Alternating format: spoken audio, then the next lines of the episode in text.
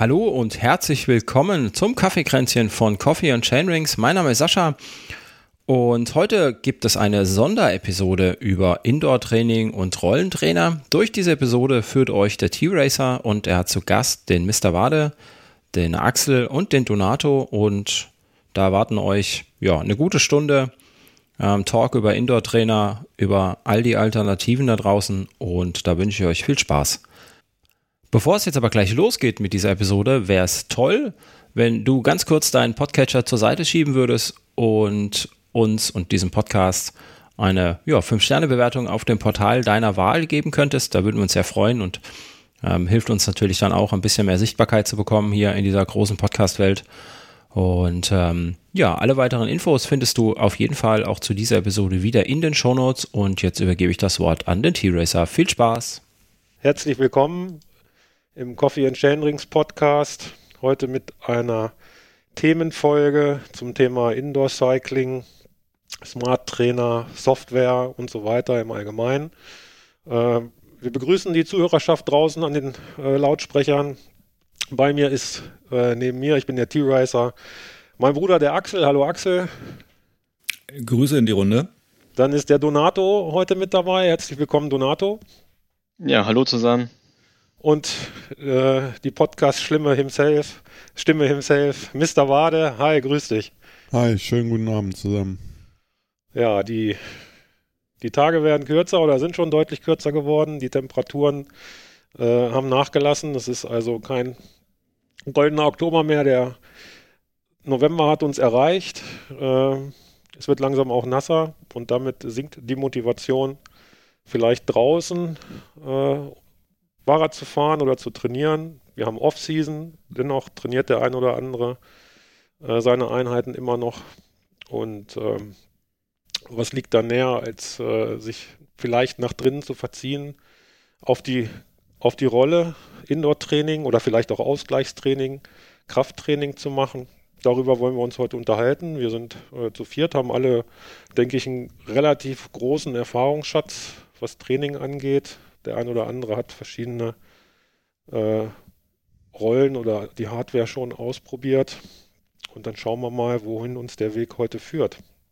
Ja, wie seht ihr das denn? Macht das Spaß? Macht das Sinn, überhaupt Indoor zu trainieren? Oder sind wir Mountainbiker und wir fahren bei Wind und Wetter? Donato. Ja, ich äh, trainiere jetzt seit circa anderthalb Jahren ähm, Indoor. Ähm, ich habe mich ziemlich schwer getan, mich davon überzeugen zu lassen, ähm, da ich äh, eigentlich eine Generation bin, die Computer hasst. also alles, was mit, mit äh, Computertechnik zu tun hat, damit bin ich gar nicht aufgewachsen. Und äh, somit tat ich mir auch brutal schwer, äh, solche ähm, Innovationen nachzufahren. Ich bin auch kein Computer- oder Spiele-Junkie, ähm, habe mich aber dennoch dazu bereit erklärt, weil ähm, ja die Abende werden kürzer und ähm, ich habe keine Alter, andere Alternative gesehen, ähm, außer das Indoor-Training. Und habe äh, vor anderthalb Jahren ungefähr mit, mit, ähm, mit, mit Trainer Rot angefangen. Und ähm, das war auch sehr, sehr gut. Ähm, das ist auch ein relativ strukturiertes äh, Programm. Vielleicht können wir daher nach, nachher noch ein bisschen äh, näher drauf eingehen. Äh, nach einem Jahr beziehungsweise nach, nach, ein, ja, nach der Winterpause war mir das aber irgendwann mal zu öde gewesen, jedes Mal irgendwo die Wattzahl zu sehen und, und äh, nach Balken zu fahren. Und habe mich dann dazu äh, entschlossen, auch mal äh, Swift äh, auszuprobieren. Und ähm, ja, da werden wir sicherlich gleich drauf näher eingehen. Ne? Genau, also du bist ja auch familiär recht eng eingespannt, ne? Genau, also im Grunde kommt mir das zugute. Mit, mit, mit Frau und drei Kindern äh, ist man natürlich auch nicht so ganz so flügge. Äh, das heißt, ähm, mit so einer Software wie, wie Swift jetzt in dem Beispiel, ähm, weil ich das aktuell auch benutze, äh, es ist natürlich total easy, äh, eine Stunde oder anderthalb Stunden äh, damit zu trainieren. Ähm, muss nichts Großes vorbereiten, schwinge ich aus meinem Rad, Laptop eingeschaltet und dann kann es auch quasi schon losgehen. Ne? Also Vorteil hat es definitiv, ja. Ja. Ich bin ja tatsächlich auch erst jetzt für diese Saison dazu gekommen. Ich war bislang äh, immer äh, draußen unterwegs, auch im Winter. Axel ist schon länger indoor dabei. Und äh, ist damit ja auch relativ äh, recht erfolgreich, ne? wenn man das so in der Vergangenheit vergleicht. Ich fahre immer die Riesenumfänge, du machst immer kurz und knackig und jetzt hast du mich dazu gebracht, auch mitzufahren, Indoor. Ja, ich habe es schon bereut. Demnächst komme ich da nicht mehr an dich ran. Ja, also meine Indoor-Erfahrung ist wirklich schon, schon ja, fast zwei Jahrzehnte alt, glaube ich. Auch wenn ich mich auch zur Generation von Donato zähle, habe ich doch da diesen Spleen, ich will das alles irgendwie ausprobieren und habe schon Anfang der 2000er mir mal wirklich so eine alte klassische Rolle gekauft, so ein, so ein Tax-Rollentrainer. Flow hieß das Modell, weiß ich sogar noch wo man die, äh, das Fahrrad halt komplett drauf eingespannt hat und ein schrecklicher Lärm hinten durch den Abrieb des Reifens an der Rolle dann eigentlich alles jedem äh, alles verlitten hat. Also man musste eh allein zu Hause sein, damit man das irgendwie ertragen konnte. Dann hat man sich, um es ein bisschen runter zu drosseln in der Dezibelzahl, so einen speziellen Rollenreifen besorgt. Da gab es so einen schön orangenen von Conti. Dann wurde es, naja, minimal leiser. Aber der Fahrspaß kam da nicht so richtig auf. Da ging es auch nicht um Watt, die da angezeigt wurden und habe dann noch so ein bisschen Feintuning probiert. Ähm, da gab es so ein Zusatzkit von Tax, so ein iMagic nannte sich das. Das waren quasi die, die ersten Anfänge im Grunde von, äh, ich fahre mit meinem mit meiner Rolle und habe aber auf dem Computerbildschirm irgendwie so einen Avatar, der dann da auf so einer pixeligen Straße umherfährt. Das brachte aber auch nicht den Spielspaß, das habe ich dann wieder verbimmelt, das Zeug. Und dann, 2015, so der erste Semi-Smart-Trainer, den ich mir angeschafft habe, von Elite, Modell Cura, das da konnte man schon Swift mitfahren. Also ich habe quasi die Anfänger von Swift dann auch mit diesem Rollentrainer mitgemacht, aber der hat den Widerstand nicht angenommen von den Steigungsprozenten her. Also da war er noch nicht so vollwertig als Smart Trainer. Der, der lief auch mit so einem Fluid äh, und irgendwann ist dieser Trainer ausgelaufen und äh, dann Fall von machen und habe dann aufgerüstet auf den Elite äh, Drivo oder Drivo. Und der war dann ja komplett wie die heutigen Smart Trainer so sind, äh, mit Widerstandsregelung. Das war ganz spannend und hat dann auch viel mehr Spaß gemacht. Allerdings hatte ich da ein Problem mit Swift, weil der die Wattwerte nicht konstant hielt. Äh, wenn man da so ein Trainingsprogramm abgefahren ist. Und deswegen ist der dann auch wieder verkauft worden und ich bin dann beim Wahoo Kicker 4 gelandet, den ich jetzt seit 2018 habe oder 19. Ja, und der verrichtet hier gut sein Werk. Wenngleich ich auch sagen muss, ich bin jetzt kein, kein Trainingsweltmeister. Ne? Also ich fahre im Winter, wenn wenn ich Bock habe und wenn ich jetzt wieder ein Ziel habe, worauf man hinarbeiten kann, irgendeinen Wettkampf im nächsten Jahr, dann wird es auch wieder mehr. Und auf alle Fälle ist es kurzweiliger, als wenn man das ohne so einen Smart Trainer und ohne so ein Computerprogramm macht. Also ich fahre halt auch hauptsächlich dann auf Swift, muss man sagen. Hab aber andere Programme zum Teil schon ausprobiert. Das war mir gar nicht so bewusst, jetzt wo du das so erzählst, ne? Voll cool. Was du alles schon gehabt hast. Hammer. Ja, ich habe sogar die Vorstufe des, dieses, dieses Climb von Wahoo im Grunde auch, denn von dem Tax, da konnte man so ein, so ein Kit, dass man das Vorderrad rausbaut und dann sogar den Lenker drehen konnte. Das hatte ich auch, aber wie gesagt, das hat nicht den Fahrspaß gebracht, wie es das heute Okay, okay. Ja. Ja, immer ausprobieren, das muss sein. Mr. Wade, ich weiß, dass du auch eine richtig gute Indoor-Ausrüstung hast. Ja, aber vorweg, äh, ich hasse Rollefahren. äh, ganz besonders, also ich habe so eine ähnliche Historie wie der Axel äh, mit diversen Rollen, freie Rolle, ganz früher gab es freie Rolle, äh, die es ja jetzt wieder in vernünftigen Ausführungen auch gibt. Dann über Rollen, wo du dein Rad hinten einspannst. Also das ist immer eine Qual gewesen, wo man sich dann mal im Winter drauf gequält hat.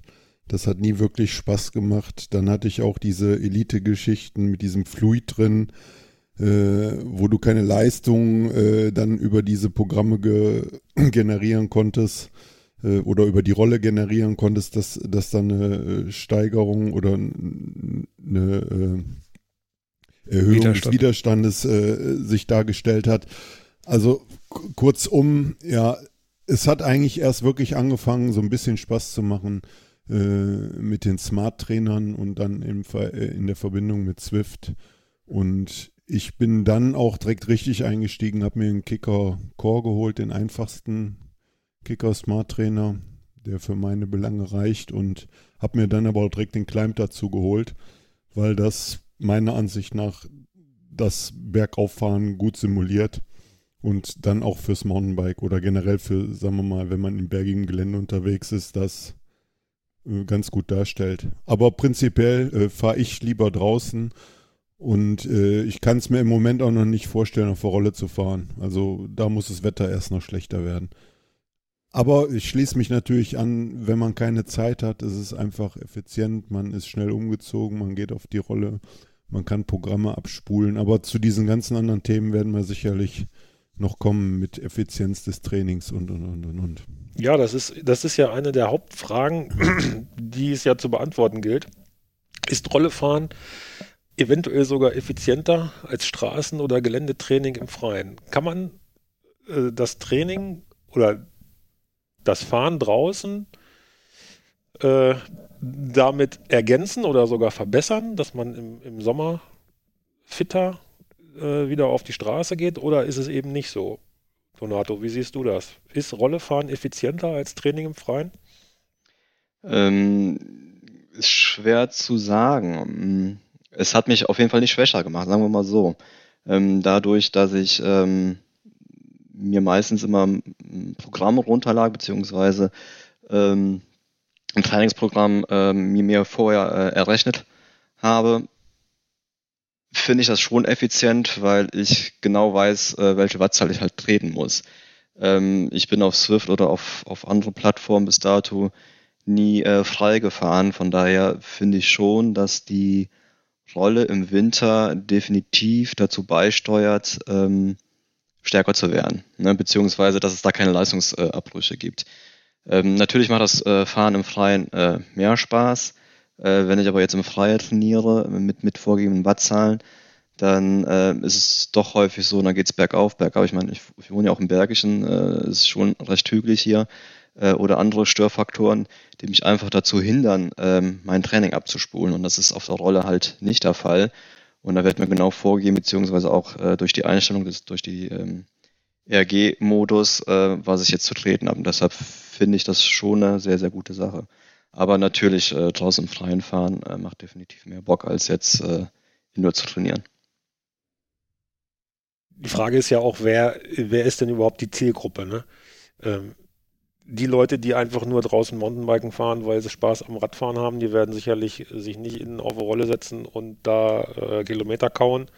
Aber diejenigen, die vielleicht äh, auch wettkampforientiert sind, so wie wir das jetzt ja alle sind, ähm, die trainieren ja auch. Und äh, das ist ja, da ist ja nichts Romantisches dran, sich auch im Wohnzimmer von einem 65 Zoll mit einem großen Bildschirm ablenken zu lassen, äh, auf der Rolle zu fahren. Das Romantische hast du auch draußen, bei schönem Wetter, so wie heute, und das Laub knistert unter den Reifen, das hast du eben indoor nicht.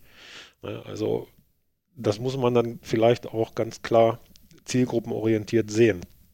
Aber Axel, wie siehst du das von der Effizienz her?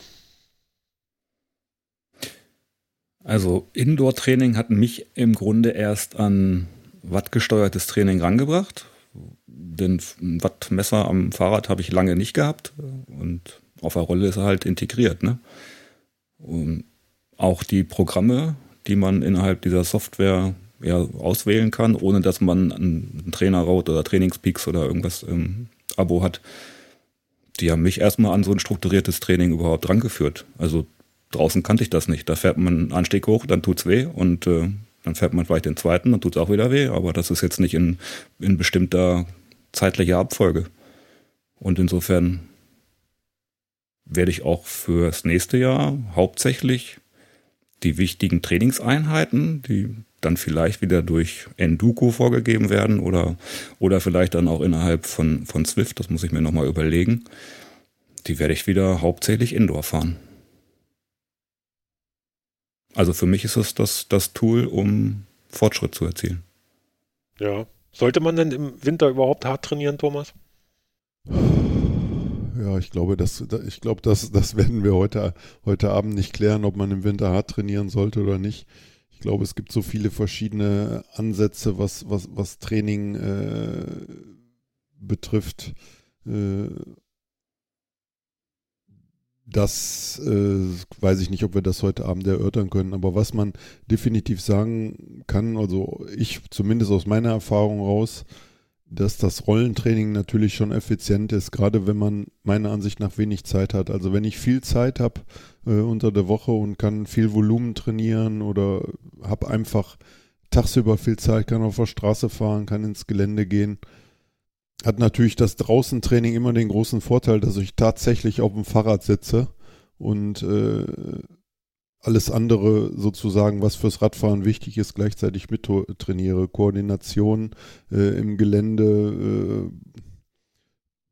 Äh, ja, es ist einfach anders draußen, also reell. Und auf, auf dem Ding sitze ich, auf der Rolle sitze ich halt nur und äh, trete dann stupide meine Leistung, die mir entweder vorgegeben ist, wenn ich das in diesem ERG-Modus mache. Vielleicht sollten wir noch kurz erklären, dass dieser ERG-Modus nichts anderes ist als eine, eine Vorgabe von von Leistungen, die dein Trainingsprogramm äh, dir gibt und die du dann auch im Prinzip musst du diese, äh, diese Leistung, die dir vorgegeben wird, dann treten. Wenn du die nicht trittst äh, oder wenn du, wenn du langsamer trittst, wenn du schwächer trittst, dann äh, wird deine Umdrehungszahl langsamer. Wenn du mit mehr Energie fährst, also stärker trittst, dann fährst du halt mit einer höheren Umdrehungszahl. Und äh, ist die Leistung stellt das Gerät dann im Prinzip selber ein.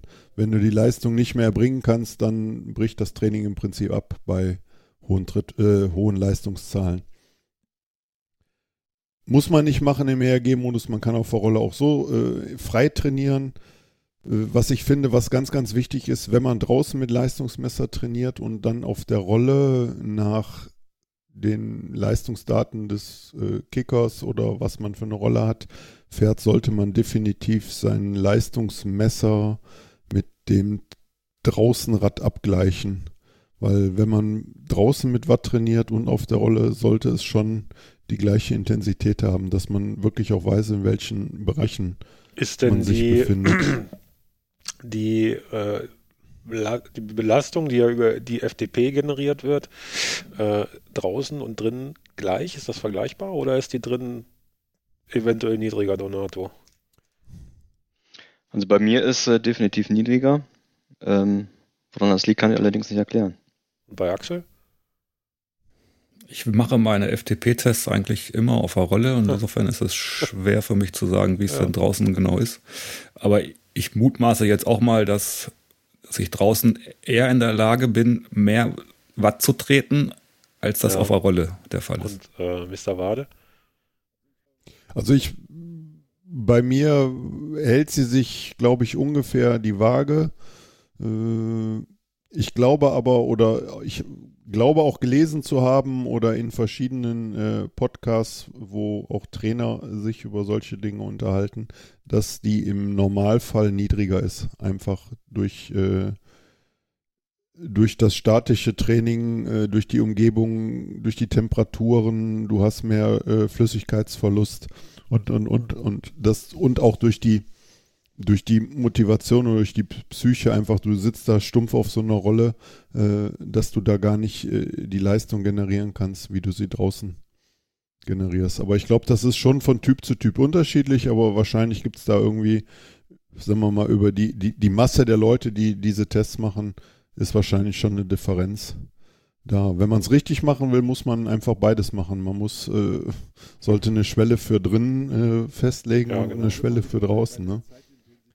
Aber dann sind wir wieder bei, bei der Zeitintensität, die man, die oder die zur Verfügung stehende Zeit, die man äh, hat, wenn man die dann nur noch mit Tests verbringt, ja.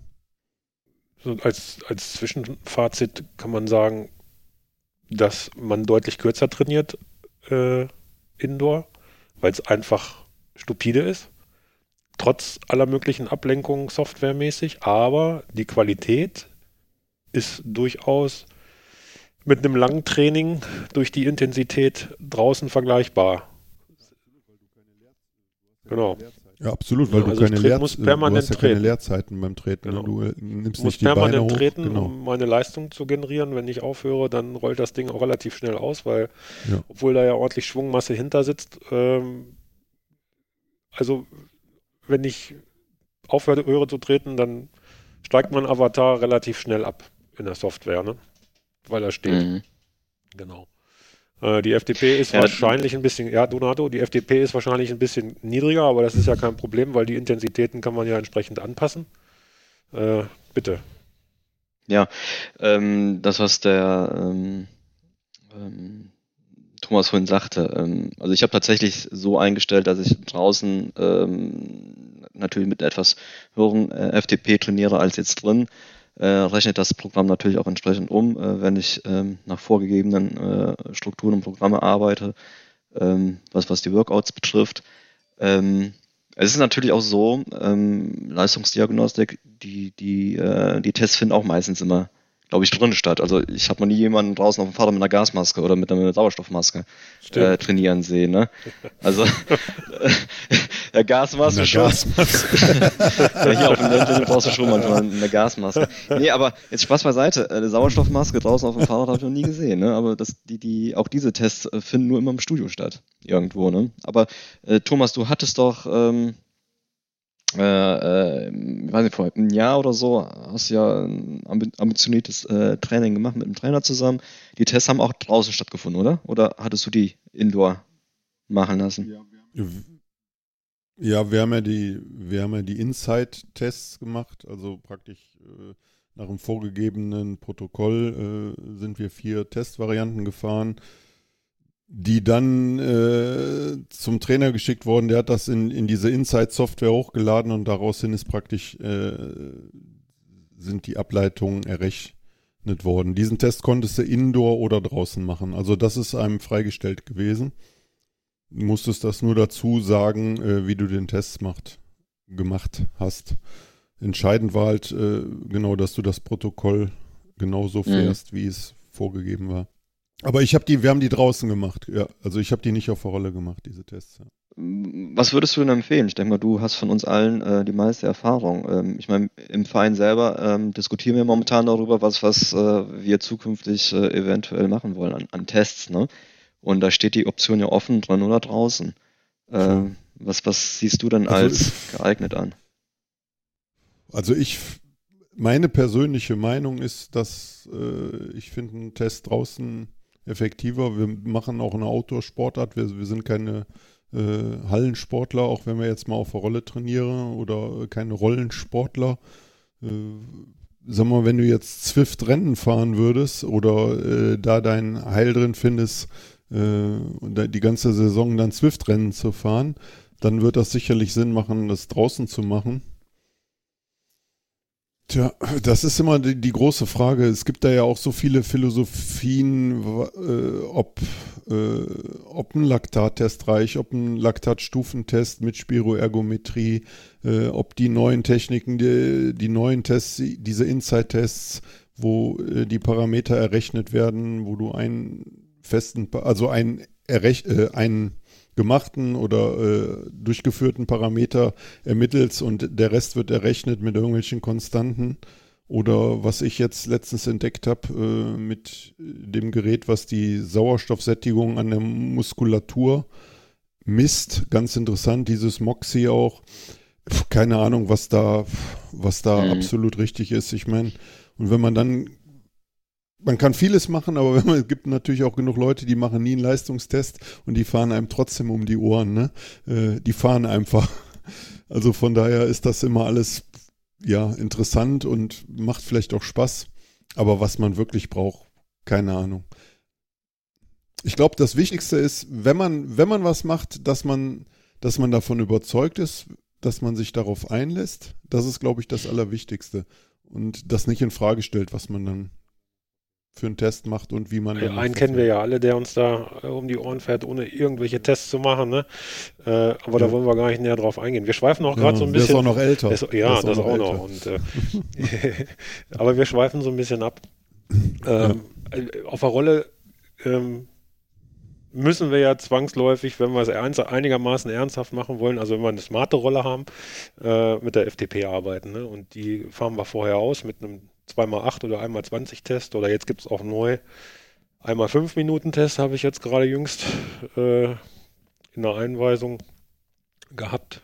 Stehe ich ein bisschen äh, skeptisch gegenüber, weil fünf Minuten Vollgas und dann hochgerechnet, da kommen Werte bei raus, die werde ich niemals in meinem ganzen Leben auch nur annähernd eine Stunde lang durchhalten können. Also es ist unmöglich. Ja, ganz kurz dazu, da muss man vielleicht zu sagen, dass dieser fünf minuten test ja im Rahmen eines Spinning-Trainings erfolgt, also irgendwie von einer Firma, der, die die Spinning-Räder da vertreiben, vorgegeben wird und vielleicht da der, der gemeine Teilnehmer eines Spinning-Kurses sich eh nicht 20 Minuten so quälen kann, um eine FTP zu berechnen. Genau. Und da reicht es vielleicht auch, auch aus, die fünf Minuten zu machen. Vollkommen richtig. Aber ich habe jetzt nochmal in der Empfehlung von äh, Zwift, hatte ich letztens nochmal nachgelesen, also die empfehlen ganz klar als allererstes diesen Stufentest zu machen, äh, den die anbieten. Danach hast du irgend, ja, XY-Zahl kommt dann raus und dann hast du einen Wert und danach solltest du dann äh, im Prinzip den 20-Minuten-Test durchführen. Also nicht direkt im Anschluss, sondern äh, natürlich erholt dann da reingehen. Und äh, so empfehlen die das, dass man im Prinzip so vorgeht. Erst den Stufentest und dann äh, die FTP ermitteln. Und ist ja auch Voraussetzung, also du brauchst ja eine FTP, um überhaupt, sagen wir mal, in Swift vernünftig trainieren zu können oder überhaupt fahren zu können. Ne? Es ist auch, äh, glaube ich, äh, nachvollziehbar, weil beim Stufentest brauchst du nicht viel Erfahrung. Der regelt alle paar Minuten die Wattwerte hoch und irgendwann kannst du nicht mehr treten. Dann äh, hast du deine Schwelle überschritten und ist gut. Und mit dem Wert, der dann rauskommt, kannst du dann mal so einen 20-Minuten-Test machen. Wenn du völlig ohne Erfahrung einen 20er-Test machst, kommt Murks bei raus. Den musst du zwei, dreimal machen. Ja, kommst du auch wahrscheinlich nicht an genau. beim ersten Mal. Ähm, was brauche ich denn an Material, an, an Hardware, um gescheit Indoor-Training zu machen? Was, was muss ich investieren äh, an finanziellem Einsatz?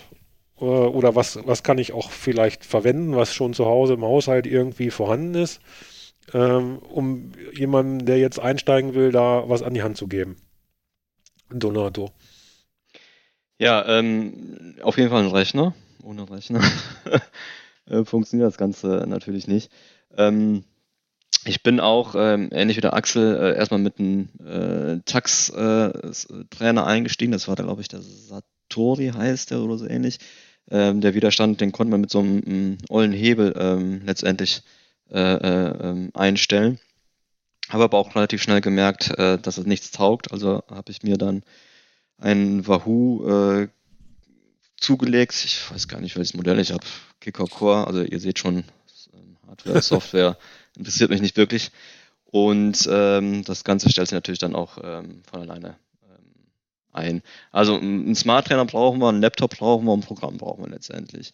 Ähm, dazu gehört noch ähm, ähm, ähm, hier so, so ein Dongle, glaube ich, nennt sich das. Äh, und äh, ja, so ein, so ein Pulsgold, ne?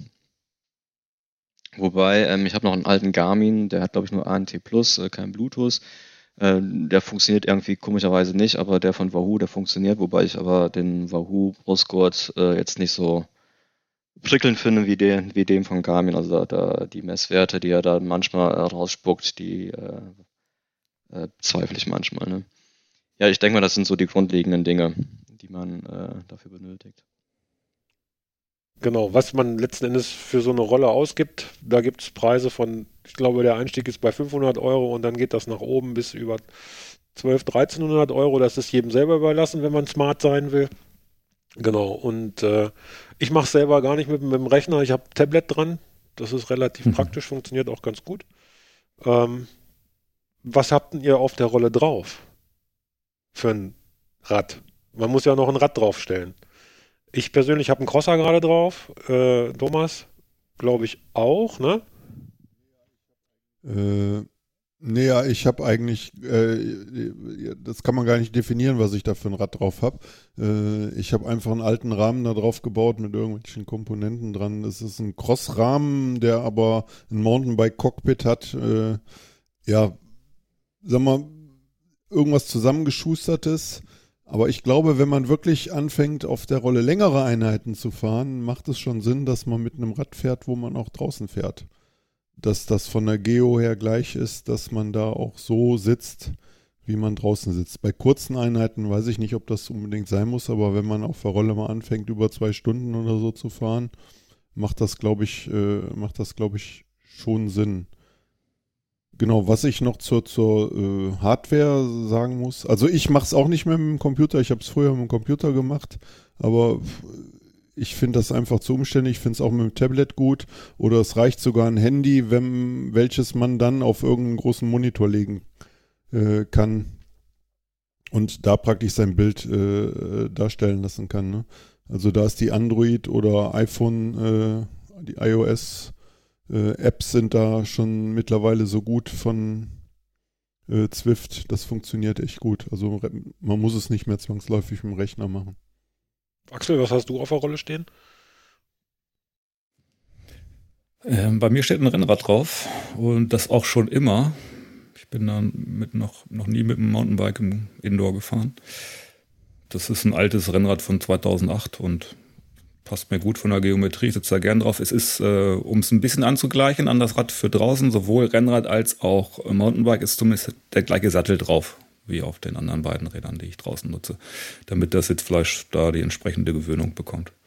Aber ansonsten mit dem Renn Rennrad-Cockpit ähm, habe ich keine Probleme mit dem Umstieg in Richtung Rennrad.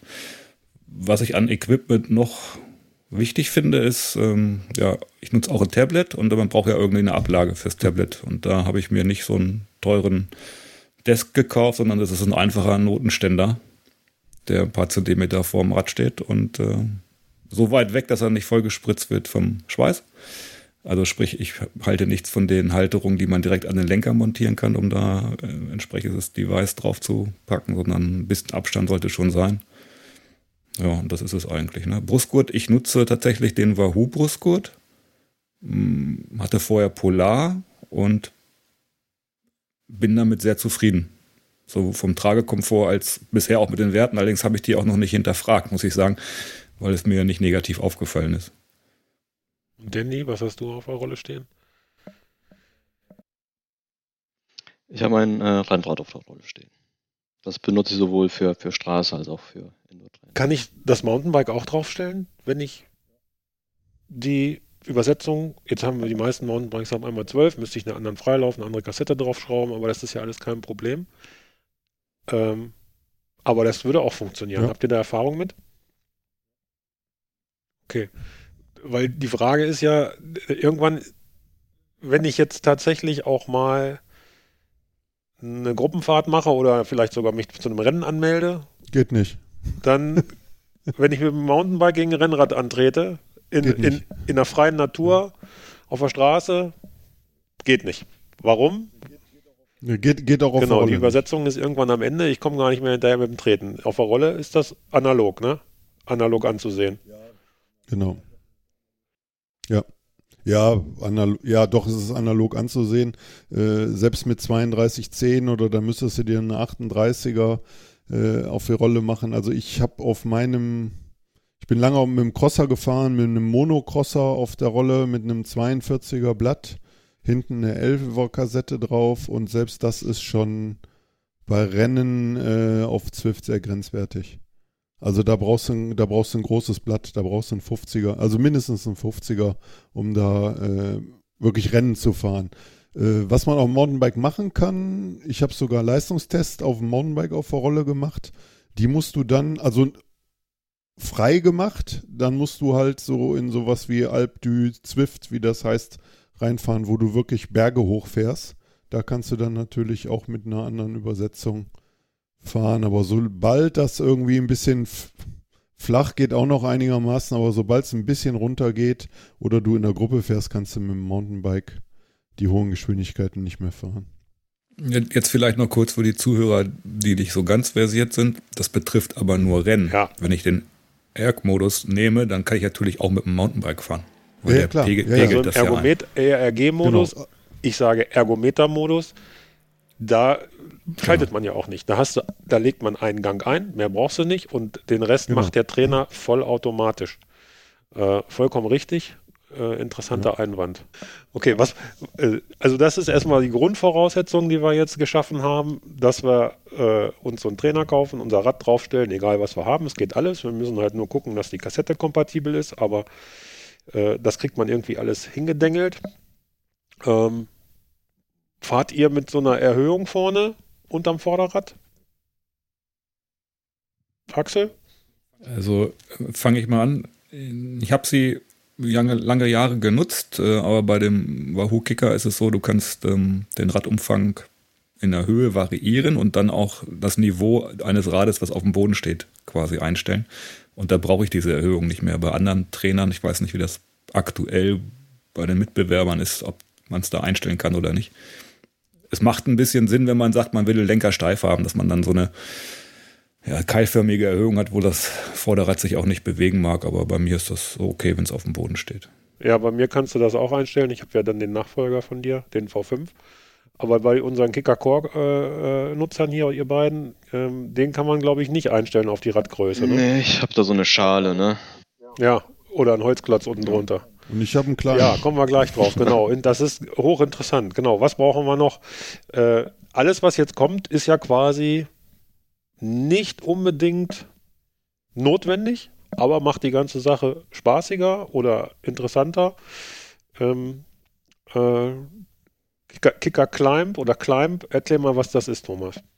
Ja, also im Prinzip nichts anderes, dass die, die, die Steigung simuliert wird. Also du, du spannst deine Gabel äh, da, wo das Laufrad drin sitzt, äh, spannst du diesen Kicker Climb praktisch ein und dann ist da ja wie so eine Hydraulik drin, die sich anhand der Steigungsprozente in Swift praktisch an den Gegebenheiten anpasst. Und wenn es berghoch geht, äh, geht das Vorderrad nach oben, also steigt der Kicker an, der Climb, und wenn es runtergeht, senkt er sich auch ab. Also das muss vorher einmal so ein bisschen äh, auf Null novelliert werden äh, und dann, genau, passt er sich so ein bisschen in der Realität ist, da gibt es natürlich so eine Range von, weiß ich nicht, äh, minus 5%, 10% bis maximal, weiß ich nicht, 20% geht er dann in die Steigung rein.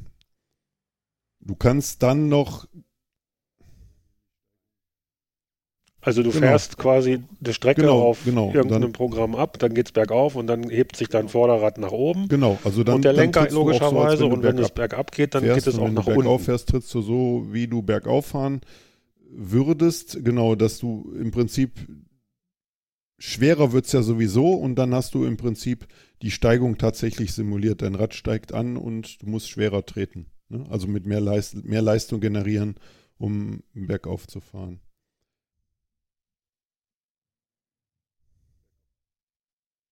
Ich habe äh, so ein bisschen manchmal das Problem, wenn es tatsächlich bergauf geht und ich gehe dann auch mal in den Wiegetritt, mhm. dass sich das komplett mhm. falsch anfühlt. Weil das Rad, mhm.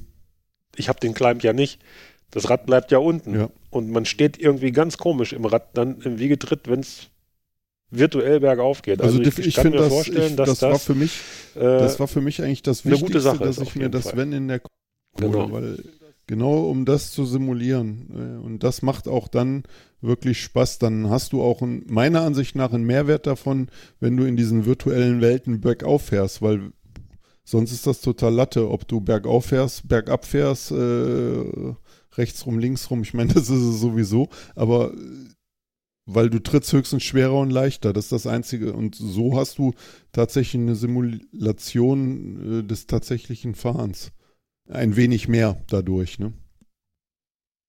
Jetzt eine Interessenfrage bei dem Climb und du fährst im Egometer-Modus, also ein vorgefertigtes äh, genau. Programm, was da abgespult wird. Auch da wird an den Steigungen, geht der Climb hoch? Nein. Oder bleibt der dann in einem Niveau? Genau, der bleibt in einem Niveau. Du kannst aber äh, den Climb, also der hat zwei Varianten. Du kannst einmal eine Automatik äh, einstellen, dass der sich praktisch beim Zwift-freien Fahren, also das betrifft Gruppentrainings, Rennen und und und, ne? Äh, automatisch verhält oder wenn du im ERG-Modus fährst, dann kannst du ihn manuell praktisch nach oben stellen. Also dann hast du natürlich, wenn du eine leichte Welle drin hast, dann passiert nichts, ne? Äh, aber macht es auch keinen Sinn, weil dann fängst du nicht an, da rumzudrücken. Aber wenn du jetzt äh, in einen längeren Anstieg reinfährst, kannst du das manuell simulieren. Das, dann stellst du dein Rad einfach bergauf ein. Ich weiß nicht, ob sie das nochmal ändern. Das wäre besser, finde ich auch. Also selbst wenn du im ERG-Modus fährst, ne, dann hätte man da schon mal eine, so ein bisschen auch eine Simulation, dass man, wenn man dann bergauf fährt, äh, die, die Leistung einfach auch, ja, dann fühlt sich auch anders an, ne? Aber das ist ja, nicht zumindest so. eine, Wahl, eine Wahlmöglichkeit Genau. wäre zumindest interessant. Genau, aber das ist nicht so. Also im ERG-Modus funktioniert der Climb nicht.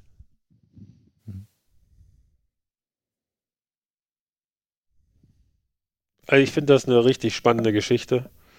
Und äh, Weihnachten ist ja nicht mehr so weit weg. Was habt ihr noch? Weil, äh, Danny, hast du auch irgendwelche äh, Geheimtipps oder irgendwelche Features noch Nix, in deiner nichts. Pain Meine Cave Rolle steht auf der Rolle, Keller. die du hier uns mitteilen möchtest? Mein, mein Laptop steht auf der Truhe und dann kann es quasi losgehen. Ne? Also so simpel wie möglich. ja, das, Also richtig hart. Genau. Man muss ja auch bedenken, das kostet ja alles äh, viereckig, was wir hier uns äh, anschaffen. Ähm, jetzt mit, mit den Höhenkleinen, was, der- was der Thomas hat, dann, dann die Rolle, dann das Rad. Also da gibt man ja schon echt ein Vermögen für aus. Ähm, bin ich nicht zu bereit. Ähm, das war schon teuer genug, der ganze Spaß. Ähm, deshalb muss es für mich jetzt nicht zwangsläufig äh, noch, noch mit extra Features äh, beschmückt werden. Also es, es reicht mir vollkommen Okay. aus, das, was ich habe. Also wirklich alte Schule, ne? äh, Flasche Wasser, Trockenbrot, fahr so lange, bis du nicht mehr kannst und dann dreh um. So ungefähr. Wunderbar.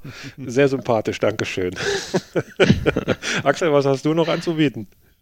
Ja, ich mache es mir so charmant wie möglich und nicht so hart wie möglich, allerdings Ja. auch äh, so günstig wie möglich dann, wie äh, Danny schon sagt. Es ist alles extrem teuer, das Equipment.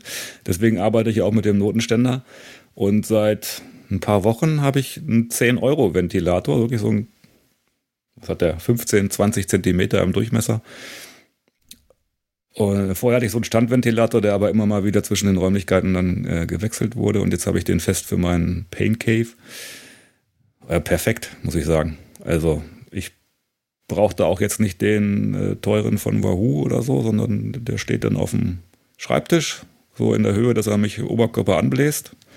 Und äh, gerade vorhin habe ich eine Einheit gemacht, wenn ich mich aufgerichtet habe zum Trinken, dann war ich außerhalb des Luftstroms und habe gemerkt, wie mir die Hitze zu, zu Kopf steigt in den paar Sekunden, die man sich aufrichtet. Und äh, gibt man wieder in Lenkerhaltung doch eine schöne Kühle und da dann auch vielleicht die Erklärung, die wir vorhin schon hatten, Temperatur, FDP innen drin vielleicht nicht so hoch wie draußen. Also ja, Ventilator gehört dazu und ähm, ich habe noch eine, so eine Geräuschstemmmatte, die hatte ich schon bei dem Tax Flow damals ähm, und die liegt jetzt halt unter dem Kicker auch drunter. Ne? Ob das nötig ist bei den relativ leisen Antrieben, weiß ich nicht. Ich habe sie halt drunter. Und ich fahre aber trotzdem auch mit Kopfhörern im Ohr, um mich da dann noch weiter ein bisschen abzulenken mit Musik. Ja, das mache ich auch. Also ich, genau, was ich noch, was ich noch, äh, Ventilator, bevor wir, bevor wir auf dein Gadget kommen, Thomas. Renne schon.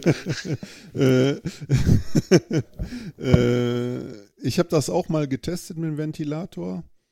Also ich vertrage das nicht. Ich finde das mega unangenehm, wenn ich da von so einem künstlichen Wind äh, von so einem Ventilator angepustet werde.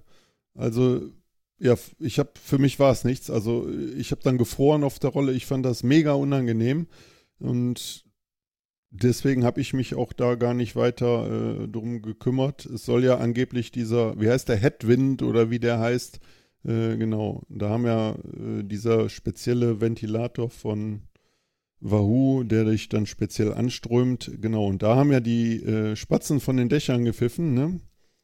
Dass es sowas im, äh, im Hause äh, T-Racer gibt, ne? Äh, Du bist, du bist so perfekt, du machst die Ja. Überleitung so, so glatt. Hammer, dass du das ins Ja. Spiel bringst. Ja, äh, tatsächlich habe ich den Wahoo Headwind seit kurzem hier äh, äh, vorm Vorderrad stehen. Ich hatte nämlich auch überlegt, äh, ob ich so mache wie Axel. Und ähm, aber irgendwie hat mich dieses Ding angefixt und ich war aber zu geizig. Da bin ich nämlich dann auch der, äh, der Meinung, so wie Danny das sieht. Ne? Also äh, es muss nicht immer alles sein, aber irgendwie hat mich das Ding dann angelacht und dann gab es ein, dann gab's einen Gutschein bei, bei einem großen Online äh, ähm, Einkaufsladen und dann habe ich das Ding bestellt und jetzt bin ich stolzer Besitzer von diesem Ding und habe das auch installiert. Das ist relativ einfach und ich habe mich erschrocken. Es ist größer, als ich dachte. Also es ist schon ein ganz schöner Klopper. Äh, aber du kannst den halt einstellen. Entweder kannst du den manuell pusten lassen, wie jeden anderen Ventilator. Aber das wäre ja äh, sinnbefreit. Dann hätte ich auch einen anderen kaufen können. Du kannst den aber auch über die Geschwindigkeit, die du fährst, koppeln oder, was noch interessanter ist, über die Herzfrequenz. Geschwindigkeit macht in meinen Augen nicht so viel Sinn, weil dann pustet der dich volle Pulle an, wenn du irgendwo bergab fährst. Und äh, da ist man ja in der Regel eh mehr oder weniger im Ruhemodus, äh, sondern du musst angepustet werden und gekühlt werden, wenn du, wenn du am, am Ackern bist, nämlich im, im Intervall oder bergauf. Und dann habe ich den jetzt gekoppelt mit der Herzfrequenz und dann kannst du auch einstellen, ab wie viel Schlägen der so anfängt und wie er sich so steigern soll und wann er maximale Leistung hat. Und äh, ja, maximale Leistung brauchst du nicht, das ist nämlich dann unangenehm, genau wie du sagst, Thomas. Aber wenn der dich dann so ein bisschen da anpustet, mh, hm, man überhitzt nicht so äh, und es ist wirklich angenehm. Also das war jetzt eine Investition, die ich äh, für mir, von mir selbst gut rechtfertigen kann. Aus was für einem Winkel pustet der denn? Das ist der einstellbar oder pustet der generell von unten? Der pustet unten, dich von ne? unten an, wenn du noch auf dem Boden stehen hast. Der hat aber hinten so Klappfüße und dann kannst du die, wenn du die ausklappst, dann pustet der mehr nur so die Beine bis, bis zum Bauchnabel, sag ich mal, an. Und wenn du die einklappst, dann pustet er dich bis unterhalb vom Kopf bis zur Brust an okay. ungefähr. Also den Kopf habe ich nicht mit drin, weil dann trocknen ja die Augen aus, dann musst du wieder eine Brille aufsetzen und äh, alles Quatsch. Aber wie weit steht er denn vorm Rad? Also wenn ich mir das vorstelle bei mir, ich habe immer ein Handtuch über dem Lenker. Ja, genau. Da würde die Luft wahrscheinlich nicht ankommen von dem Ventilator. Wenn er das da Handtuch wird mal locker weggeblasen von dem Ding. Ja, super. Okay, ja, und die Schweißtropfen also, auch, na gut, dann braucht man es auch nicht mehr. Also es ist bislang so gewesen, ich bin ja, wir haben es ja schon öfter thematisiert, ich mache ja schon seit Jahrzehnten Indoor Cycling Spinning und da hast du ja auch nur ein Handtuch äh, über dem Lenker liegen und unten drunter hast du nach so einer Stunde eine, eine Schweißlache, die du dann aufwischen musst. So äh, ist es dann jetzt auch gewesen bei meinen Swift-Trainings, die ich jetzt seit vier Wochen, seitdem ich Swifter bin, äh, äh seitdem ich die absolviere. Und äh, zuerst habe ich mir auch so eine Matte gekauft, damit das Laminat nicht so leidet, weil es ist bestimmt ein Liter Schweiß dann unten drunter. Und äh, irgendwie hatte ich aber auch das Gefühl, dass die Leistung nicht so richtig auf Pedale kommt, weil man wirklich warm, heiß ist. Ne? Und äh, durch diesen leichten Luftzug, den der dann da macht, oder auch starken Luftzug, je nachdem, wie man es einstellt, überhitzt er nicht so. Und ich, das letzte Rennen, was ich gefahren bin, da bin ich überraschend gut für meine Verhältnisse gewesen. Ähm, das wird jetzt nicht ausschließlich an dem Headwind gelegen haben, aber vielleicht hat es mit einer, eine, einen Einfluss gehabt. Aber zumindest war die Schweißlache auch nicht mehr so groß unten drunter. Und genau, der pustet dann von unten an das Handtuch und dann so gegen die Beine und dann kommt das so hoch zum Oberkörper. Also ist ganz angenehm. Also das ist mein Special, was ich mir gegönnt habe. Das muss man nicht haben. Aber also ich habe es nicht bereut. Also funktioniert auch trotz Handtuch. Ja. Ja, ja. Also der steht relativ dicht vorm Vorderrad schon. Ne? Der ist ja abgestimmt dann in dieser Wahoo-Welt. Da gibt es ja dann noch diesen Tisch, den man da vorstellen kann, dass der dann halt da drunter steht und dann vor dem Tisch zwischen Lenker und Tisch da liegt er so anpustet irgendwie. Ich habe aber diesen Tisch nicht. Ich habe auch so eine Art Notenständer. Ja, genau. für den Tisch kriegt man auch fast schon den Climb, ne? Ja, der ist sehr teuer. Es gibt aber, es gibt aber Baugleiche von anderen Firmen, die kosten ein Drittel. Also das ist, nimmt auch wieder Platz. Was ich noch, was ich noch inter sehr interessant finde, ist, haben wir jetzt groß nur so nebenbei erwähnt, wo wir die Rollen stehen haben. Äh, was ist denn der optimale ja. Platz für eine Rolle? Also, ne? Im überhitzten Wohnzimmer, äh, im Keller oder in der Garage, die äh, sehr Außentemperatur äh, gebunden ist. Ja, ich habe es im Wohnzimmer stehen. Aber das ist einfach äh, dem Umstand geschuldet, dass wir hier relativ enge Ver Wohnverhältnisse haben. Und ich habe keinen Keller, wo ich es reinstellen kann. Ich könnte es tatsächlich in eine Garage stellen und mit dem WLAN-Repeater da das WLAN noch hinlegen. Ja, aber dann bin ich auch wieder alleine. in, in der Kälte. Äh, das wollte ich ja nicht mehr. Ne? Also ich habe da so eine Ecke im Wohnzimmer gekriegt von meiner Familie, die gehört mir und da stehen auf zwei Quadratmetern so ein paar Tools zum Fithalten. Und die ertragen das dann, wenn du fährst, oder? Ich mache das immer zu familienkonformen Zeiten. Mitternacht. Mit Wenn sie Genau. schlafen. Ja, ich hatte ja schon erwähnt, ich Ja. stehe, ähm, ich, meine Rolle steht im Keller. Im Keller ist es bei uns recht kühl. Ich habe da noch ein Fenster, das äh, öffne ich während des Trainings. Und ähm, ja, vielleicht ergänzend noch dazu.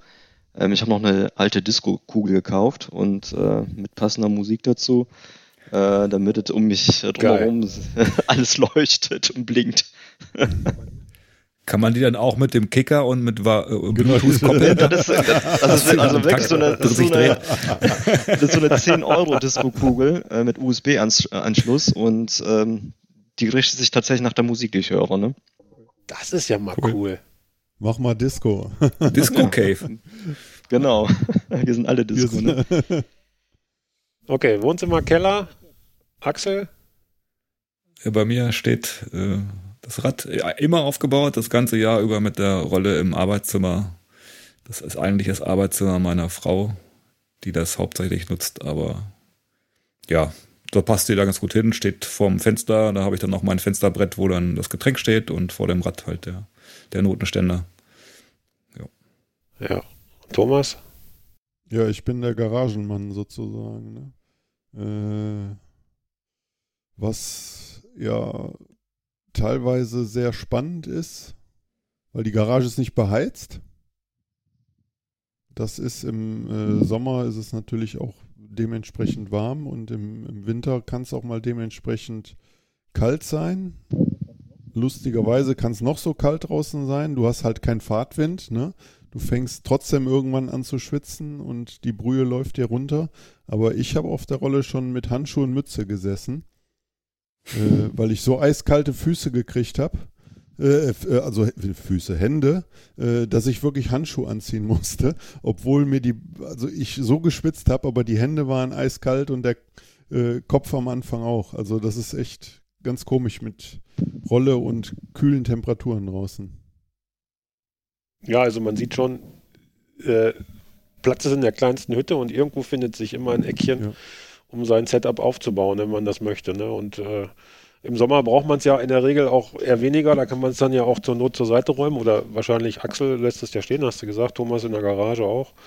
Und Bleibt auch stehen, ja. Donato Bleibt auch wahrscheinlich stehen, ja. auch im Keller, ne? Hast da dann, genau, ich kann es zusammenklappen, die sind ja nun echt platzsparend und dann kommt das im Sommer auch raus aus dem Wohnzimmer. Genau. Ja, ähm, ich habe jetzt, ich habe ja eben schon mal anklingen lassen, ich habe den äh, Kicker V5, also auch nicht mehr ganz das aktuellste Modell. Es gibt ja jetzt den V6 von Wahoo. Aber worauf ich noch äh, kurz äh, eingehen möchte, ist, der hat ja diese ähm, Füße, die man, je nachdem, wie das eigene Gewicht ist, gibt es da verschiedene Einsätze, die man da reinschrauben kann. Und dann, wenn man da mit fährt, dann bewegt der sich auch so ein bisschen. Er hat also rechts und links immer so ein bisschen Spiel, der wackelt also. Also das ist nicht ganz starr, sondern der hat so, ein, ja, um das Fahrgefühl so ein bisschen realistischer zu machen. Das ist ganz nett, ähm, dass er das hat. Ich weiß nicht, wie es sich anfühlen würde, wenn er das nicht hätte. Ich glaube, der Kicker Core, den ihr beide habt, der hat das nicht. Ja. Und der V4, da kann man das, glaube ich, nachrüsten. Könnte man nachrüsten. Ähm, ich habe es bisher nicht vermisst. Ne? Durch die ähm, Unterbodenmatte, die ich habe, hast du auch so ein bisschen weichen Faktor, der zumindest so ein, zwei Grad Neigung dann zulässt. Also für mich ist es okay. Ja. Es gibt ja diese, diese, wie heißt denn das? Diese Rockerplates, glaube ich, die man Mhm. unten drunter schnallen kann. Die sind irgendwie federnd gelagert. Die haben dann, äh, die sollen das Fahrgefühl ja noch so ein bisschen realistischer machen. Dann wackelt das Ja, Rad noch mehr. auch Wiegetritt wirklich fahren. Hat das schon mal einer ausprobiert von Nee. euch? Nee, der kostet viel Geld und der Mehrwert ist für mich, weiß ich auch noch nicht so genau. Okay. Gut. Ja. Okay, das zur Hardware. Haben wir was vergessen? Fällt euch noch was ein, was man als Einsteiger bedenken sollte, rein hardwaretechnisch? Musik mache ich auch immer nebenher, habe Bluetooth-Kopfhörer auf äh, und höre mir dann was an. Kann man machen. Ähm, Man kann es auch auf dem Fernseher streamen, dann hat man noch ein größeres Bild. So macht Thomas, glaube ich, ne? Das habe ich auch versucht, funktioniert bei mir aber nicht. Da ist der Fernseher wohl zu alt für. Äh, ist vielleicht ein Grund, mal wieder zu investieren. Weihnachten steht ja vor der Tür. Ja, also bei den Kopfhörern ist das ja schon auch in den letzten Jahren eine tolle Entwicklung gewesen, dass man sich da jetzt so ja, kabellose in die einzelnen Ohren stecken kann. Und das ist ein deutlicher Mehrwert dann auch beim, beim Training auf der Rolle. Äh, früher dann noch mit äh, Kopfhörer mit Kabel, ans Handy oder MP3-Player oder was man da auch immer hatte, das, das war immer beraten, Kopfhörer und das ist so. Also ich habe auch nicht mit Kopfhörer mm, mit Bügel und den großen Ohrmuscheln, weil der würde total zupeken, man würde über deutlich schwitzen da an den Ohren, sondern das sind so in eher Bluetooth-Kopfhörer, die noch einen kleinen Bügel haben, der dann über dem Ohr endet, damit sie nicht rausfallen. Ich habe bei diesen Bügellosen, die man sich nur per Stöpsel da ans Ohr steckt, sonst immer Probleme, dass die rausfallen. Äh, und ja, mit dem, den ich jetzt da habe, das ist auch so ein No-Name-Produkt vom großen A. Und äh, super zufrieden. Ja, vielleicht für diejenigen, die überlegen, sich so ein Setup zuzulegen und in einer Mietwohnung wohnen oder in einem Mehrfamilienhaus. Wie sieht das mit der Lautstärke aus, wenn man äh, so, ein, so einen Rollentrainer, jetzt so einen Direkttrainer fährt? Muss man da was beachten? Was sagt ihr? Oder kann man das bedenkenlos installieren? Donato? Wenn man es jetzt nicht im Keller Boah, hinstellen also kann, beispielsweise. Ich bin jetzt natürlich nicht in der Situation. Ähm, sag mal, das, das Vorgängermodell von, von Tax, das, das etwas günstigere, das war schon ziemlich laut. Ähm, würde ich jetzt nicht unbedingt in einer Mietswohnung fahren wollen. Ich glaube, da würden sich die Nachbarn beschweren. Jetzt, ähm, das Wahoo ist schon leise dagegen. Also ich denke schon, ja, gute Frage. Kommt drauf an, ob man oben oder unten wohnt, vielleicht auch noch, ne? ich ich kann es ja. ich kann's nicht, ich ja. kann's nicht beurteilen, ich weiß es also, nicht. Also was ich, ja. Also was ich glaube, was man äh, bei den Eigengeräuschen, die die Rollentrainer verursachen, äh, ist, glaube ich, die Trainer selber machen eigentlich, wenn man die Räder draufstehen, halt wenig Geräusche. Ich glaube, dass das Kettengeräusch äh, beim Treten viel, viel höher ist. Ich habe mal von unseren, äh, die Podcast-Kollegen von Enjoy Your Bikes, die haben das mal, äh, haben ihre Wahoos mal gegeneinander getestet. Da gab es damals den Kicker Core und dann euren Vorgänger da irgendwie diesen V oder so und so, ne?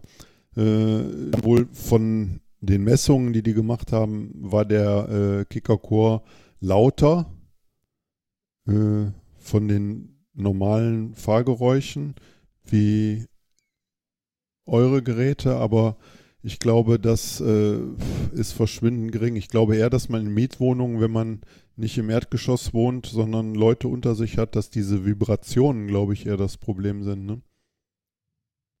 Ähm, die sich da. Ja. Ergeben. Das denke ich auch und deswegen kann man mit so einer genau. Matte da vielleicht behelfen. Äh, ich mach's ja, ich hab's ja. Also ich weiß nicht, wie eure Erfahrung ist, aber ich kann hier auch trainieren im Arbeitszimmer wenn meine Kinder schlafen. Das ist zwar eine Etage Unterschied, aber die wachen davon nicht auf. Ne? Man muss ja auch bedenken, ne? Mietswohnung hast du vielleicht auch jemanden nebenan wohnen. Ne? Die Wände sind ja auch nicht immer so dick. Ja. Also, ähm, Da muss halt die Bluetooth-Box richtig aufdrehen. Schon, Genau, das, deshalb bin ich auch im Keller und habe meine Box immer an. Ja, und wenn man intensiv trainiert, also ich weiß nicht, wie es euch geht, aber ich fange da manchmal an zu fluchen. Also das dann Nachbarn vielleicht auch. Oder zu stöhnen. Von mir hörst du nichts. Tief, tiefes, gleichmäßiges. Oder das, ja. Ja, ich hatte ja schon gesagt, dass ich im, im, Wohnzimmer stehen habe und das Schlafzimmer ist direkt daneben und wenn die Lütsche äh, Mittagsschlaf macht, dann setze ich mich da ab und zu drauf. Und ich habe mir sagen lassen von meiner Frau, also es ist fast nichts zu hören.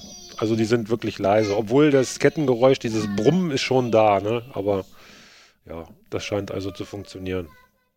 Genau. Jetzt haben wir uns ja äh, schon immer mal wieder ist das Wort Zwift gefallen. Was ist das? eigentlich und was können wir unseren Zuhörern da an, an Tipps geben? Verschiedene Software haben wir. Ähm, Axel, übernimm du mal an dieser Stelle. Äh, du fährst auch Swift, glaube ich. Genau, ich fahre schon seit ein paar Jahren Swift. Das ist auch die Hauptsoftware, die ich bisher genutzt habe. Ähm, als vor zwei Jahren. Also das zwei Jahre, als Corona begann. Da gab es ja dann auch durchaus andere Softwarefirmen, die da versucht haben, einen kleinen Marktanteil zu gewinnen. Ich habe dann auch so ein paar andere ausprobiert, äh, RGT, Full Gas. Ich bin aber wieder zurück zu Swift gekommen, muss ich sagen. Ähm, manche sagen ja, das hat so eher so einen Spielcharakter und, und wenig Training. Ja, für mich ist, reicht das aber. Also ich bin jetzt ja auch nicht derjenige, der, der nur Wert auf Training legt.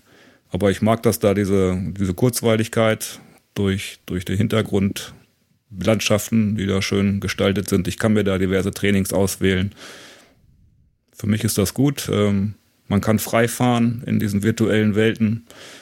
Man kann sich flache Routen auswählen, kann sich bergige Routen auswählen und hat auch so viele Auswahlmöglichkeiten an Strecken inzwischen, dass das sehr abwechslungsreich ist.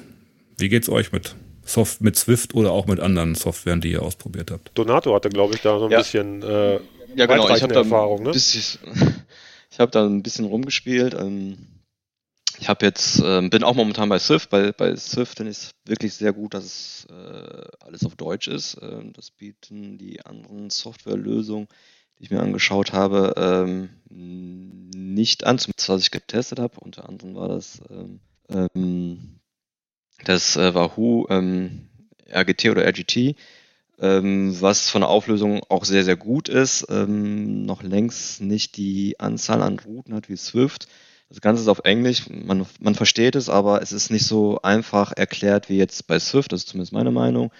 Ähm, ich teste auch aktuell das Wahoo X, das ist ähm, mehr so eine Trainer-Simulation, dass man halt ein Programm äh, sich aussuchen kann, beziehungsweise berechnen lassen kann. Das Schöne daran ist, man bekommt tatsächlich äh, das Gefühl, man würde auf der Straße fahren, weil da immer wieder äh, Sequenzen eingespielt werden, äh, als würdest du jetzt ähm, äh, die Tour de France bestreiten, sage ich jetzt mal. Und du wirst da wirklich motiviert, dann auch äh, in die Rolle zu treten. Also das ist schon genial, sage ich jetzt mal.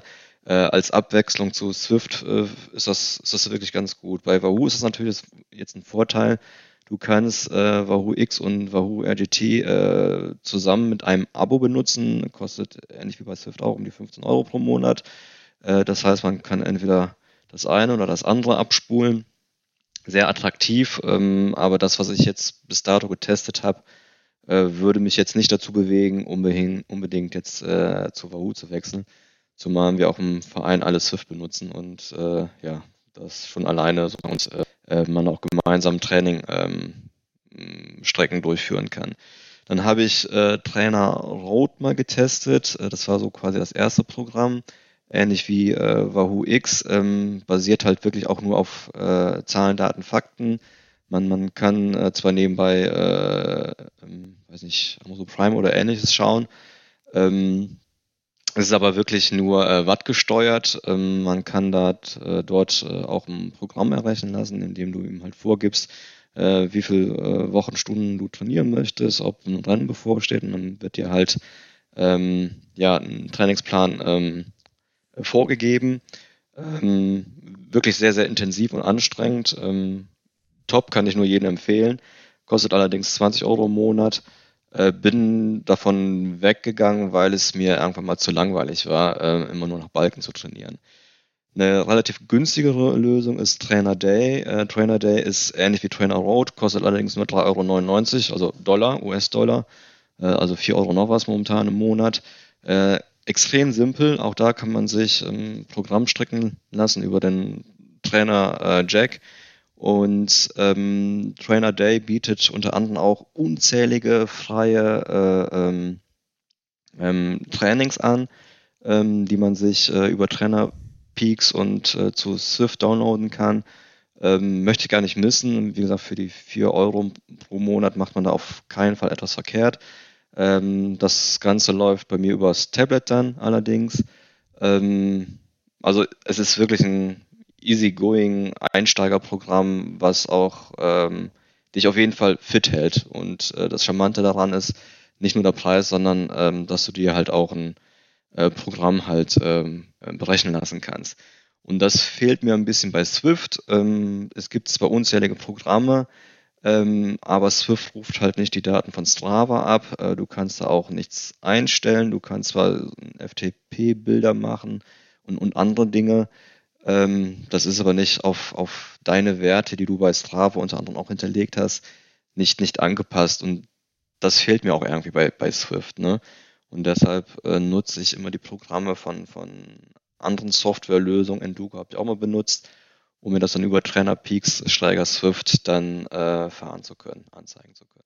Ja, das ist so im Groben meine Erfahrung. Das war schon mal auf jeden Fall eine ganze Menge. Donnerwetter. Äh, Axel? Zwifter, ne? Ja, ich habe ja im Grunde schon angefangen und schon berichtet. Was nicht, der war so kurz Ach so, offline, ja, glaube ich. okay. Ähm, lass mich ganz kurz noch, bevor wir weitergeben zu Thomas, ein Programm einwerfen, was ich noch nicht kenne, was ich vielleicht aber jetzt über den Winter durchaus noch mal testen werde, nämlich IC Trainer.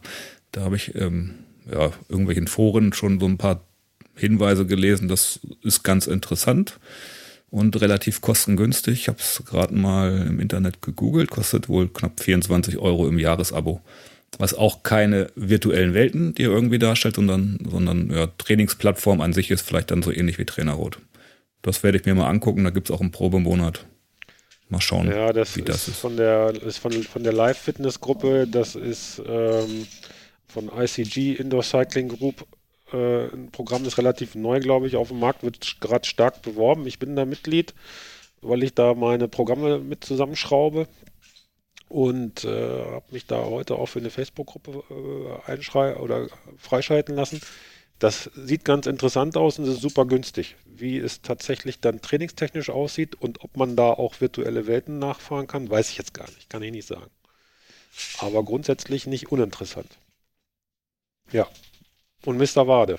Ja, der kann da gar nicht so viel zu beisteuern, weil ich kenne eigentlich nur Swift. Also ich habe mich auch mit noch nichts anderem beschäftigt. Und für meine Ansprüche reicht das auch und ich probiere da auch nicht noch rum, dass ich da mit einen anderen Welten rumfahre oder andere Trainingsprogramme. Also die Trainings, die, wo ich mit Trainer trainiert habe, äh,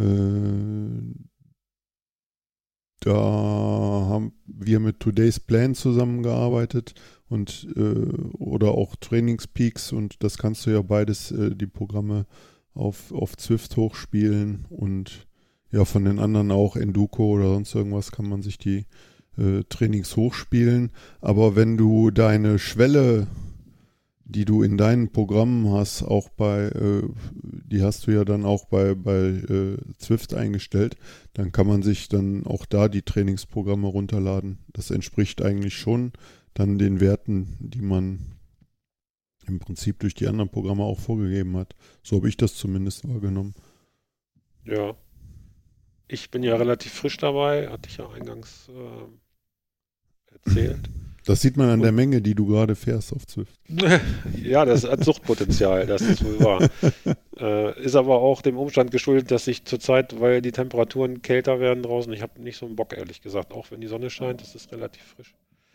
Ähm, aber äh, was mir an Swift halt besonders gut gefällt, ist, ähm, man hat halt so viele unterschiedliche Möglichkeiten. Du kannst da in irgendeine Welt reingehen und eine Strecke einfach fahren, ohne Inhalten, einfach fahren.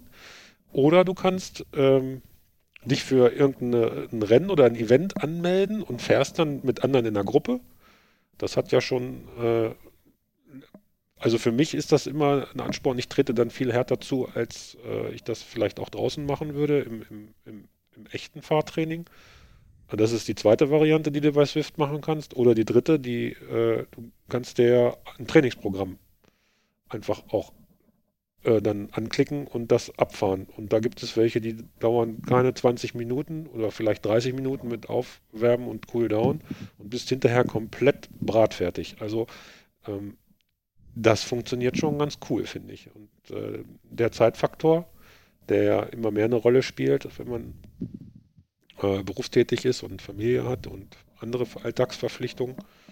Äh, also die Qualität des Trainings ist, glaube ich, ganz gut. Was halt fehlt, ist der Trainingsplan, den man sich ja aber von außen reinladen kann, wie ihr ja gerade gesagt habt. Da habe ich mich noch gar nicht mit beschäftigt. Aber es gibt ja auch zahlreiche vorhinterlegte Pläne über Wochen, die man da absolvieren kann.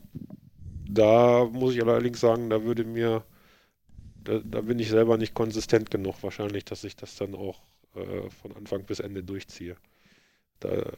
Sobald es eine Verpflichtung wird, ähm, geht für mich der Spaß verloren, ne? weil ich mag halt so ein bisschen die Individualität des Ganzen. Ja, und die, es gibt ja noch viel mehr. Es gibt ja noch dieses Ruvi, was ja, glaube ich, auch relativ lange schon auf dem Markt ist und wo man realistische Strecken nachfahren kann.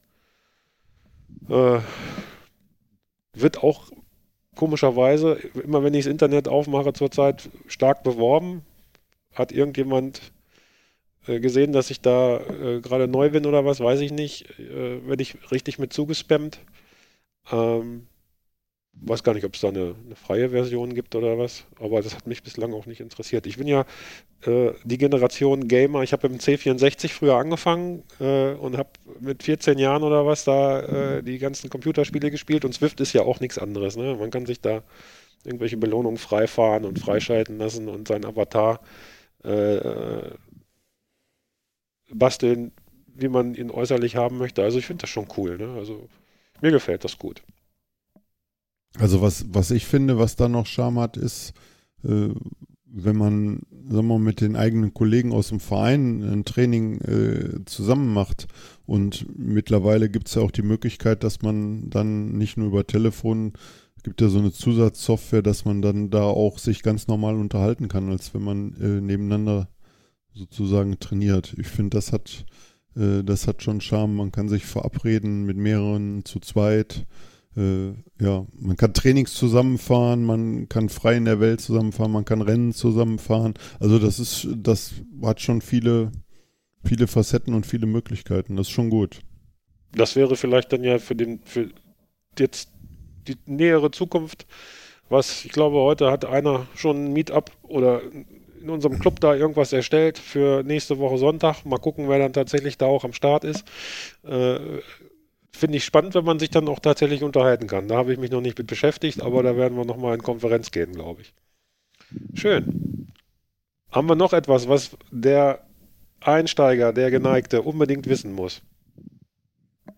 Ja, geht draußen Radfahren. ja, ja. Ja, also ich denke, derjenige, der sich überlegt, oh, ich will unbedingt fitter werden und jetzt gehe ich mal aufs Rad, der wird ja tatsächlich sich ein Fahrrad kaufen und draußen fahren. Äh, der wird ja jetzt nicht sagen, oh, ich will unbedingt Indoor-Training Indoor machen, ne? ist klar. Indoor-Cycler werden. Ja, ja genau. Gibt's vielleicht auch. Okay. Also unterm Strich, was haben wir? Wir haben den Zeitfaktor. Man kann innerhalb kürzester Zeit äh, qualitativ hochwertiges Training machen. Äh, mhm. Man braucht ähm, wenig Vorbereitung, wenn das Setup steht. Man kann sich einfach draufsetzen, Schuhe anziehen, Hose anziehen, T-Shirt anziehen und losfahren. Man hat hinterher äh, nicht das Problem, dass man zugeschlammt äh, nach Hause kommt und dann mindestens genauso lange braucht, um das Rad zu pflegen und die Wäsche zu waschen, wie das Training selber gedauert hat. Wobei es gibt ja hier unter uns auch diejenigen, die äh, den Slogan gerne aussprechen, äh, SIF statt Swift. Thomas? Genau. Oder Zwift statt SIF, ne? genau. Äh, ist ja so. Also im, im Winter suche ich meine Sachen zusammen. Ich weiß gar nicht, wie lange ich brauche, bis ich abfahrbereit bin. Dann fahre ich draußen zwei Stunden rum, komme total äh, dreckig, verschwitzt, halb erfroren wieder zu Hause an und muss dann diesen ganzen Kladderadatsch wieder ausziehen. Das dauert auch ewig lange. Steif gefrorene Knochen, dann ist da Zentimeter dick Dreckkruste drauf. Das Rad äh, schreit nach Pflege. Brauche ich jetzt nicht mehr. Gucke ich raus, setze mich auf die Rolle und mache anderthalb Stunden Training. Und äh, wenn ich durchgefroren habe, keinen Dreck, finde ich richtig gut. Ja. Ähm, lieber Zuhörer draußen. Ich hoffe, wir konnten euch einen kleinen Einblick über Indoor Cycling, Swiften, äh, Rolle fahren mitgeben. Ich hoffe, es hat euch Spaß gemacht. Und äh, wenn ihr euch, euch, unser Podcast gefällt, dann könnt ihr uns, könnt ihr euch äh, bei Spotify oder bei Apple Music, glaube ich nicht, aber doch bei Apple äh, euch die Podcasts anhören und wir freuen uns über jeden Like und äh, kommen dann so langsam zum Ende jetzt hier. Liebe äh, Mitsprecher hier, liebe Teilnehmer, ihr drei. Ich danke euch, dass ihr da seid. Es hat Spaß gemacht. Und äh, ich verabschiede mich jetzt hier von euch. Macht's gut. Bis zum nächsten Mal. Tschüss. Tschüss. Tschö. Tschüss. Wir sehen uns bei Swift.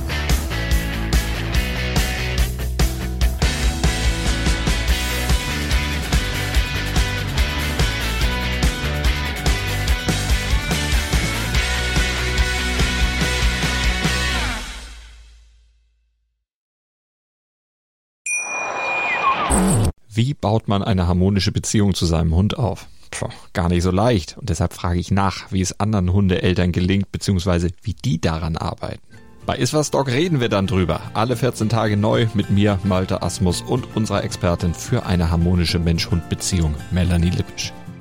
Ist was, Dog? Mit Malte Asmus. Überall, wo es Podcasts gibt.